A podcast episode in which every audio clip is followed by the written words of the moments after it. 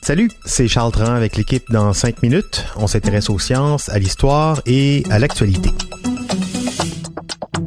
Aujourd'hui, on parle de lapin et de chocolat.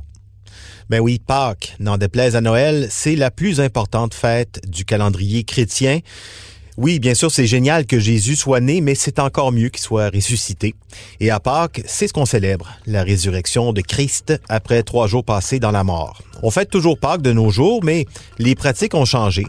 Et justement, pourquoi est-ce que fêter Pâques, ça se fait au moyen de coco, de lapin en chocolat? Voici Frédéric Guindon qui nous enrobe de son savoir. Entre les œufs et les lapins de Pâques, ce sont les œufs qui ont fait leur apparition en premier.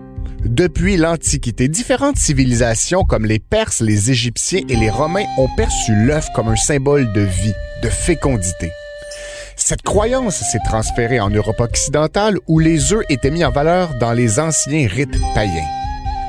L'avènement du christianisme a vu ses coutumes païennes être adaptées à la foi en Jésus et c'est ainsi que l'œuf, en tant que symbole d'une nouvelle vie, en est venu à représenter la résurrection du Christ.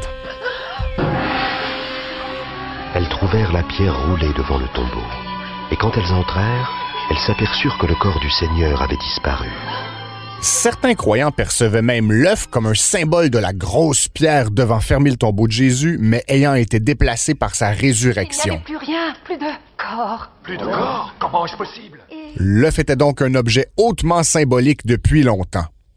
Pour retrouver les premiers œufs décorés spécialement pour Pâques, on doit remonter au 12e siècle. À l'époque, l'Église interdit de manger des œufs pendant le carême. On essaie donc de conserver les stocks du mieux possible puisque les poules, elles, continuent d'en pondre peu importe les motifs religieux. On les met dans le sable, dans l'eau de chaux, dans la cendre, etc. On les garde pour la fin du jeûne, puis on les décore pour célébrer la résurrection du Christ. Ce n'est qu'au 18e siècle qu'on a eu l'idée, en Allemagne, de les vider pour les remplir d'un nouveau péché alors récemment introduit en Europe, le chocolat. Et quand on dit remplir, c'est littéralement remplir. Les premiers œufs en chocolat n'étaient pas creux, ils étaient pleins. Quoi de mieux qu'une telle gourmandise pour célébrer notre Sauveur qui est mort pour nos péchés sur la croix, mais également pour fêter la fin de 40 jours d'un impitoyable jeûne. Comme les musulmans à la fin du ramadan, les chrétiens de l'époque aimaient bien se sucrer le bec après le carême.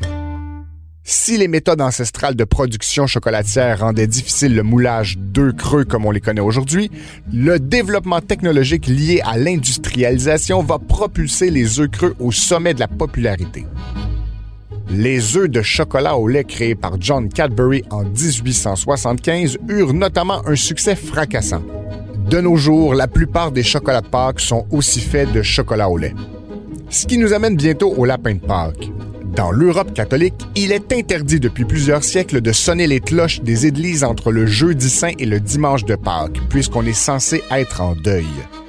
Selon la légende qui est racontée aux enfants, les cloches ne pouvaient pas sonner parce qu'elles étaient parties se faire bénir à Rome par le pape.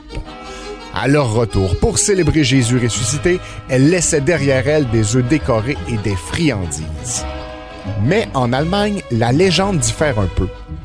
L'emblème de la déesse Ostara, un autre symbole de fécondité dans la tradition païenne germanique, n'est pas un œuf. C'est un animal reconnu pour sa fertilité, le lapin. Par conséquent, dans ce pays protestant, c'est un lapin qui amenait les œufs de Pâques.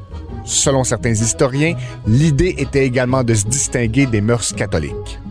La coutume allemande des lapins qui distribuent les œufs a migré vers les États-Unis, un autre pays à majorité protestante, et puis, tching, vers chez nous. Depuis ce temps et depuis la Révolution tranquille surtout, Pâques est de moins en moins synonyme avec le retour à la vie du Fils de Dieu et de plus en plus synonyme avec du chocolat, qu'il soit sous forme de coco, de lapin, de poule, de joueurs de hockey, de camions en chocolat, de super-héros, de princesses, d'outils en chocolat. Ah, c'est John Cadbury, un visionnaire du marketing du chocolat. C'est lui aussi le coquin qui nous a convaincus de donner des chocolats à la Saint-Valentin. Un peu plus, il inventait l'Halloween. de poupées Barbie, de stade olympique en chocolat, de bicyclettes, de ballons de football en chocolat, de téléphones cellulaires. Merci Frédéric Guindon. C'était en cinq minutes. De joueurs de baseball en chocolat.